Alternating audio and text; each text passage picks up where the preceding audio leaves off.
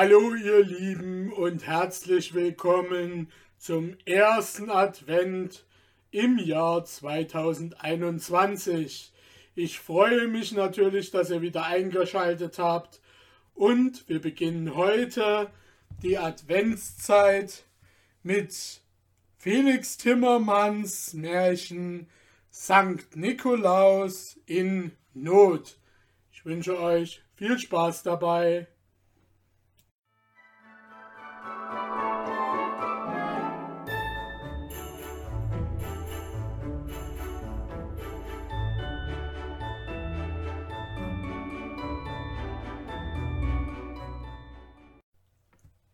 Sankt Nikolaus in Not. Es fielen noch ein paar mollige Flocken aus der wegziehenden Schneewolke, und da stand auf einmal auch schon der runde Mond leuchtend über dem weißen Turm. Die beschneite Stadt wurde eine silberne Stadt. Es war ein Abend von flaumweicher Stille und lilienreiner Friedsamkeit. Und wären die flimmernden Sterne herniedergesunken, um als Heilige in goldenen Messgewändern durch die Straßen zu wandeln, niemand hätte sich gewundert. Es war ein Abend wie geschaffen für Wunder und Mirakel. Aber keiner sah die begnadete Schönheit des alten Städtchens, unter dem mondbeschienenen Schnee. Die Menschen schliefen. Nur der Dichter Remoldus Kersmakers, der in allem das Schöne sah und darum lange Haare trug, saß noch bei Kerzenschein und Pfeifenrauch und reimte ein Gedicht auf die Götter des Olymps und die Herrlichkeit des griechischen Himmels, die er so innig auf Holzschnitten bewundert hatte. Der Nachtwächter Dries Andivel, der auf dem Turm die Wache hielt, huschte alle Viertelstunden hinaus, blies eilig drei Töne in die vier Windrichtungen, kroch dann zurück in die warme holzgetäfelte Kammer zum bullernden Kanonenöfchen und las weiter in seinem Liederbüchlein der flämische Barde hundert Lieder für fünf Groschen war eins dabei, von dem er die Weise kannte, dann kratzte er die auf einer alten Geige und sang das Lied durch seinen weißen Bart, dass es bis hoch ins rabenschwarze Gerüst des Turmes schallte. Ein kühles Gläschen Bier schmierte ihm jedes Mal zur Belohnung die Kehle. Trinchen Mutzer aus dem verzuckerten Nasenflügel saß in der Küche und sah traurig durch das Kreuzfensterchen in ihren Laden. Ihr Herz war in einen Dornbusch gefallen. Trinchen Mutzers Herz war ganz durchstochen und durchbohrt. Nicht, weil all ihr Zuckerzeug heut am St. Niklausabend ausverkauft war. Ach nein, weil das große Schokoladenschiff stehen geblieben war. Einen halben Meter war es hoch und so lang wie von hier bis dort. Wie wunderschön stand es, da hinter den flaschengrünen Scheiben ihres Lädchens, lustig mit Silberpapier beklebt, verziert mit rosa Zuckerrosetten, mit Leiterchen aus weißem Zucker und mit Rauch in den Schornsteinen. Der Rauch war weiße Watte. Das ganze Stück kostete so viel wie all die kleinen Leckereien, die Pfefferkuchenhähne mit einem Federchen am Hintern, die Knusperchen, die Schaumflocken, die Zuckerbohnen und die Schokoladenplätzchen zusammen. Und wenn das Stück das Schiff aus Schokolade, das sich in rosa Zuckerbuchstaben als die Kongo auswies, nicht verkauft wurde, dann lag ihr ganzer Verdienst im Wasser und sie verlor noch Geld obendrein. Warum hatte sie das auch kaufen müssen? Wo hat sie nur ihre Gedanken gehabt? So ein kostbares Stück für ihren bescheidenen kleinen Laden? Wohl waren alle gekommen, um es sich anzusehen, Mütter und Kinder. Sie hatte dadurch verkauft wie noch nie. Aber kein Mensch fragte nach dem Preis, und so blieb es stehen und rauchte immer noch seine weiße Watte, stumm wie ein toter Fisch. Als Frau Dr. Wes gekommen war, um Warenbergsche Hustenbonbons zu holen, da hatte Trinchen gesagt, Sehen Sie noch mal, Frau Dr. Wes, was für ein schönes Schiff. Wenn ich Sie wäre, dann würde ich Ihren Kindern nichts anderes zum St. Nikolaus schenken als dieses Schiff. Sie werden selig sein, wie im Himmel. Ach, sagte Frau Fees abwehrend, St. Nikolaus ist ein armer Mann. Die Kinder werden schon viel zu sehr verwöhnt und außerdem gehen die Geschäfte von dem Herrn Doktor viel zu schlecht. Wissen Sie wohl, Trinchen, dass es in diesem Winter fast keine Kranken gibt? Wenn das nicht besser wird, weiß ich gar nicht, was wir anfangen sollen. Und sie kaufte zwei Pfefferkuchenhähne auf einem Stäbchen und ließ sich tagelang nicht mehr sehen. Und heute war Nikolausabend. Aller Kleinkram war verkauft. Nur die Kongo stand noch da, in ihrer braunen Kongofarbe und rauchte einsam und verlassen ihre weiße Watte. Zwanzig Franken Verlust. Der ganze Horizont war schwarz wie die Kongo selber. Vielleicht könnte man sie stückweise verkaufen oder verlosen. Ach nein, das brachte noch nicht fünf Franken ein. Und sie konnte das Ding doch nicht auf die Kommode stellen, neben die anderen Nippsachen. Ihr Herz war in einen Dornbusch gefallen. Sie zündete eine Kerze an für den heiligen Antonius und eine für Sankt Nikolaus und betete einen Rosenkranz, auf dass der Himmel sich des Schiffes annehmen möge und Gnade tauen. Sie wartete und wartete die Stille wanderte auf und ab. Um zehn Uhr machte sie die Fensterläden zu und konnte in ihrem Bett vor Kummer nicht schlafen.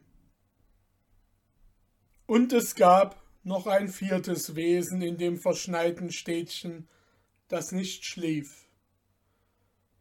Das war ein kleines Kind, Cäcilie.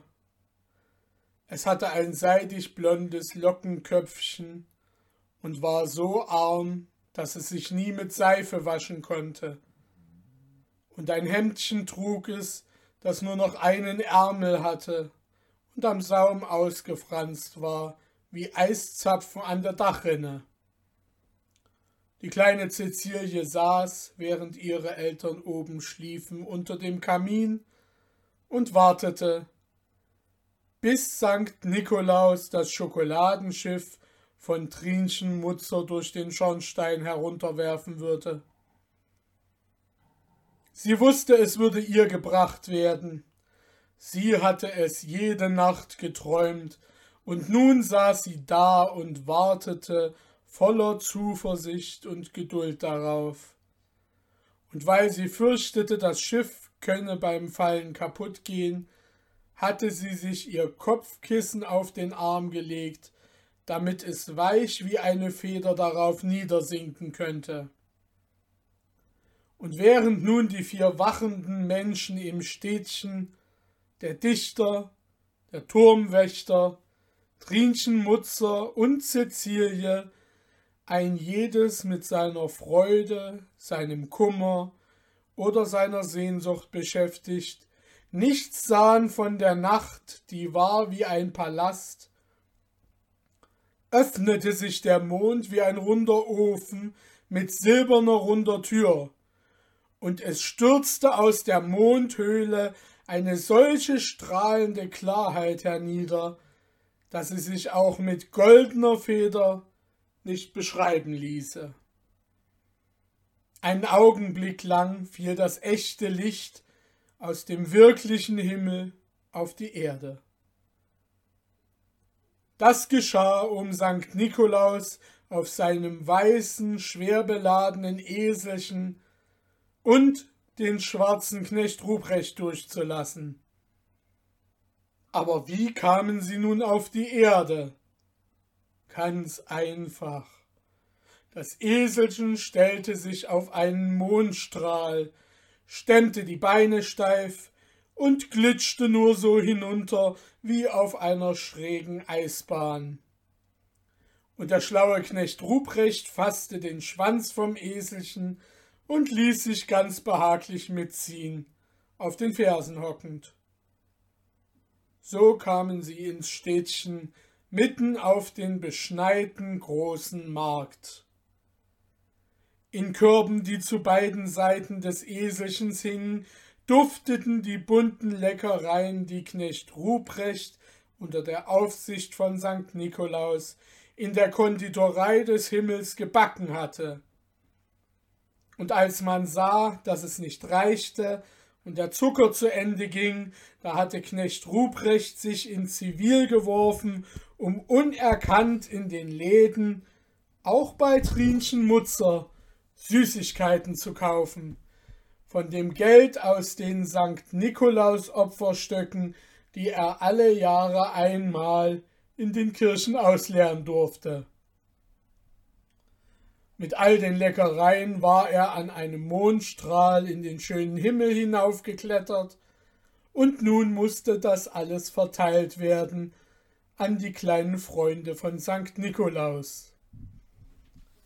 St. Nikolaus ritt durch die Straßen, und bei jedem Haus, in dem ein Kind wohnte, gab er je nach der Artigkeit des Kindes dem Knecht Ruprecht Leckereien, welcher diese mit Katzengeschmeidigkeit an Regenkandeln und Dachrinnen entlangkletternd und über die Ziegel krabbelnd zum Schornstein brachte. Da ließ er sie dann vorsichtig hinunterfallen durch das kalte, zugige Kaminloch, gerade auf einen Teller oder in einen Holzschuh hinein, ohne die zerbrechlichen Köstlichkeiten auch nur etwas zu bestoßen oder zu schrammen. Knecht Ruprecht verstand sich auf seine Sache, und Sankt Nikolaus liebte ihn wie seinen Augapfel. So bearbeiteten sie das ganze Städtchen, warfen herab, wo zu werfen war, sogar hier und da eine harte Rute für rechte Taugenichtse, da wären wir bis zum nächsten Jahr wieder mal fertig, sagte der Knecht Ruprecht, als er die leeren Körbe sah. Er steckte sich sein Pfeifchen an und stieß einen erleichterten Seufzer aus, weil die Arbeit nun getan war. Was? fragte St. Nikolaus beunruhigt. Ist nichts mehr drin? Und die kleine Cecilie? Die brave kleine Cecilie.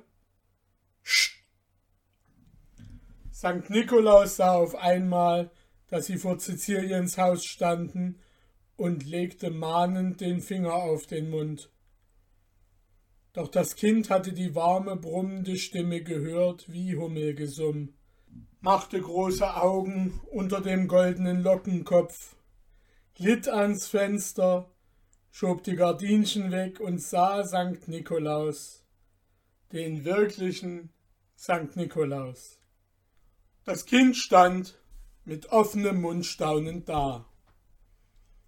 Und während es sich gar nicht fassen konnte über den goldenen Bischofsmantel, der funkelte von bunten Edelsteinen wie ein Garten, über die Pracht der Mitra worauf ein diamantenes Kreuz Licht in die Nacht hineinschnitt wie mit Messern, über den Reichtum der Ornamente am Krummstab, wo ein silberner Pelikan das Rubinenblut pickte für seine Jungen, während sie feine Spitze besah, die über den purpurnen Mantel schleierte, während sie Gefallen fand an dem guten weißen Eselchen, und während sie lachen musste über die Grimassen von dem drolligen schwarzen Knecht, der die weißen Augen herumrollte, als ob sie lose wie Taubeneier in seinem Kopf lägen, während alledem hörte sie die zwei Männer also miteinander reden.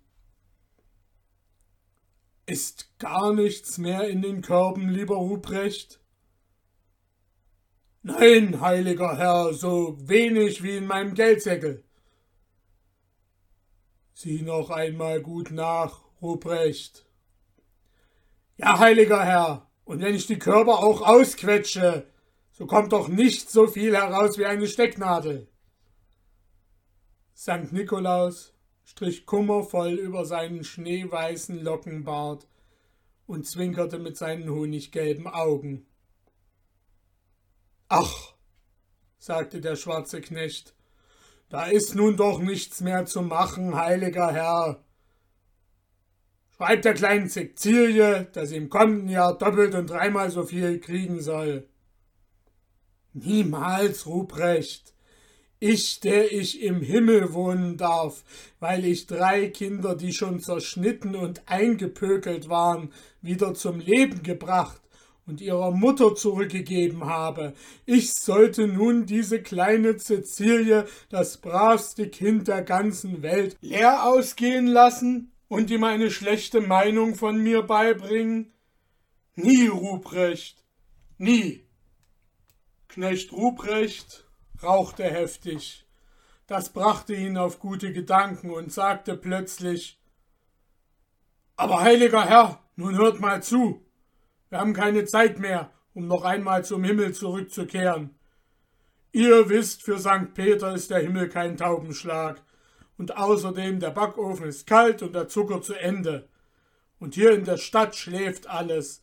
Und es ist euch sowohl wie mir verboten, Menschen zu wecken und zudem sind auch alle Läden ausverkauft. St. Nikolaus strich nachdenklich über seine von vier Falten durchzogene Stirn, neben der schon Löckchen glänzten, denn sein Bart begann dicht unter dem Rande seines schönen Hutes. Ich brauche euch nicht zu erzählen, wie Cecilie langsam immer bekümmerter wurde von all den Worten. Das reiche Schiff sollte nicht bei ihr stranden und auf einmal schoss es leuchtend durch ihr Köpfchen. Sie machte die Tür auf und stand in ihrem zerschlissenen Hemdchen auf der Schwelle. Sankt Nikolaus und Knecht Ruprecht fuhren zusammen wie die Kaninchen. Doch Cäcilie schlug ehrerbietig ein Kreuz, stapfte mit ihren bloßen Füßchen durch den Schnee und ging zu dem heiligen Kinderfreund. Guten Tag, lieber Sankt Nikolaus, stammelte das Kind. Alles ist noch nicht ausverkauft. Bei Trinchen Mutzer steht noch ein großes Schokoladenschiff vom Kongo. Wie sie die Läden vorgehängt hat, stand es noch da. Ich habe es gesehen. Von seinem Schreck sich erholend rief Sankt Nikolaus erfreut Siehst du wohl, es ist noch nicht alles ausverkauft. Auf zu Trinchen Mutzer, zu Trinchen, aber ach. Und seine Stimme zitterte verzweifelt. Wir dürfen ja niemanden wecken. Ich auch nicht, Sankt Nikolaus? fragte das Kind. Bravo, rief der Heilige. Wir sind gerettet. Kommt! Und sie gingen mitten auf der Straße, die kleine Cäcilie mit ihren bloßen Füßen voran, gerade nach der Eierwaffelstraße, wo Trinchen Mutzer wohnte. In der Süßrahmbutterstraße wurde ihr Blick auf ein erleuchtetes Fenster gelenkt. Auf dem heruntergelassenen Vorhang sahen sie den Schatten von einem dürren, langhaarigen Menschen, der mit einem Büchlein und einer Pfeife in der Hand große Gebärden machte, und sein Mund ging dabei auf und zu. Ein Dichter, sagte St. Nikolaus und lächelte. Sie kamen vor Trinchen Mutzers Haus. Im Mondlicht konnten sie gut das Aushängeschild erkennen. Zum verzuckerten Nasenflügel. Weck sie rasch auf, sagte St. Nikolaus. Und das Kindchen lehnte sich mit dem Rücken an die Tür und klopfte mit der Ferse gegen das Holz. Aber das klang leise wie ein Samthämmerchen. Stärker, sagte der schwarze Knecht. Wenn ich noch stärker klopfe, wird's noch weniger gehen, denn mein Fuß tut mir weh, sagte das Kind. Mit den Fäusten, sagte Knecht Ruprecht. Doch die Fäustchen waren noch leiser als die Fersen. Wart, ich werd meinen Schuh ausziehen, dann kannst du damit klopfen, sagte Knecht Ruprecht. Nein, gebot Sankt Nikolaus, kein Drehen und Deuteln. Gott ist heller um uns als dieser Mondschein und duldet keine Advokatenkniffe. Und doch hätte der gute Mann sich gern einen Finger abgebissen, um Cäcilie befriedigen zu können. Ach, aber den Kerl mit den Affenhaaren auf dem Vorhang, rief Knecht Ruprecht erfreut, den darf ich rufen, der schläft nicht. Der Dichter, der Dichter, lachte St. Nikolaus. Und nun gingen sie alle drei schnell zu dem Dichter Remoldus Kersmeckers. Und kurzerhand machte Knecht Ruprecht kleine Schneebälle, die er ans Fenster warf. Der Schatten stand still, das Fenster ging auf, und das lange Gestell des Dichters, der Verse von den Göttern und Göttinnen des Olymps hersagte, wurde im Mondschein sichtbar und fragte von oben Welche Muse kommt, um mir Heldengesänge zu diktieren? Du sollst Trinchen Mutzer für uns wecken, rief Sankt Nikolaus, und er erzählte seine Not. Ja, bist du denn der wirkliche Sankt Nikolaus? fragte Remoldus. Der bin ich. Und darauf kam der Dichter erfreut herunter, jätete allen Dialekt aus seiner Sprache, machte Verbeugungen und redete von Dante, Beatrice, Vondel, Milton und anderen Dichtergestalten, die er im Himmel glaubte. Dann stand er ihnen zu Diensten. Sie kamen zu Trinchen Mutzer und der Dichter stampfte und rammelte mit so viel Temperament an der Türe, dass das Frauenzimmer holter die Polter aus dem Bett stürmte und erschrocken das Fenster öffnete. Geht die Welt unter? Wir kommen wegen dem großen Schokoladenschiff, sagte Sankt Nikolaus. Weiter konnte er ihr nichts erklären, denn sie war schon weg und kam wieder in ihrer lächerlichen Nachtkleidung mit einem bloßen Fuß und einem Strumpf in der Hand und machte die Türe auf. Sie steckte die Lampe an und ging sofort hinter den Ladentisch, um zu bedienen. Sie dachte, es müsse der Bischof von Mecheln sein. Herr Bischof, sagte sie stotternd, hier ist das Schiff aus bester Schokolade und es kostet 25 Franken. Der Preis war nur 20 Franken, aber ein Bischof kann ja gern fünf Franken mehr bezahlen. Aber nun platzte die Bombe. Geld. Sankt Nikolaus hatte kein Geld. Das hat man im Himmel nun einmal nicht nötig. Knecht Ruprecht hatte auch kein Geld. Das Kind hatte nur ein zerschlissenes Hemdchen an, und der Dichter kaute an seinem langen Haupt und Barthaar vor Hunger. Er war vier Wochen Miete schuldig. Niedergeschlagen sahen sie einander an. Es ist Gott zuliebe, sagte Sankt Nikolaus. Gerne hätte er seine Mitra gegeben, aber alles das war ihm vom Himmel geliehen, und es wäre Heiligenschändung gewesen, es wegzugeben. Trinchen Mutzer rührte sich nicht und betrachtete sie finster. Tu es dem Himmel zuliebe, sagte Knecht Ruprecht. Nächstes Jahr will ich auch deinen ganzen Laden aufkaufen. Tu es aus lauter Poesie, sagte der Dichter theatralisch. Aber Trinchen rührte sich nicht. Sie fing an zu glauben, weil sie kein Geld hatten, dass es verkleidete Diebe seien. Schert euch raus! Hilfe! Hilfe! schrie sie auf einmal.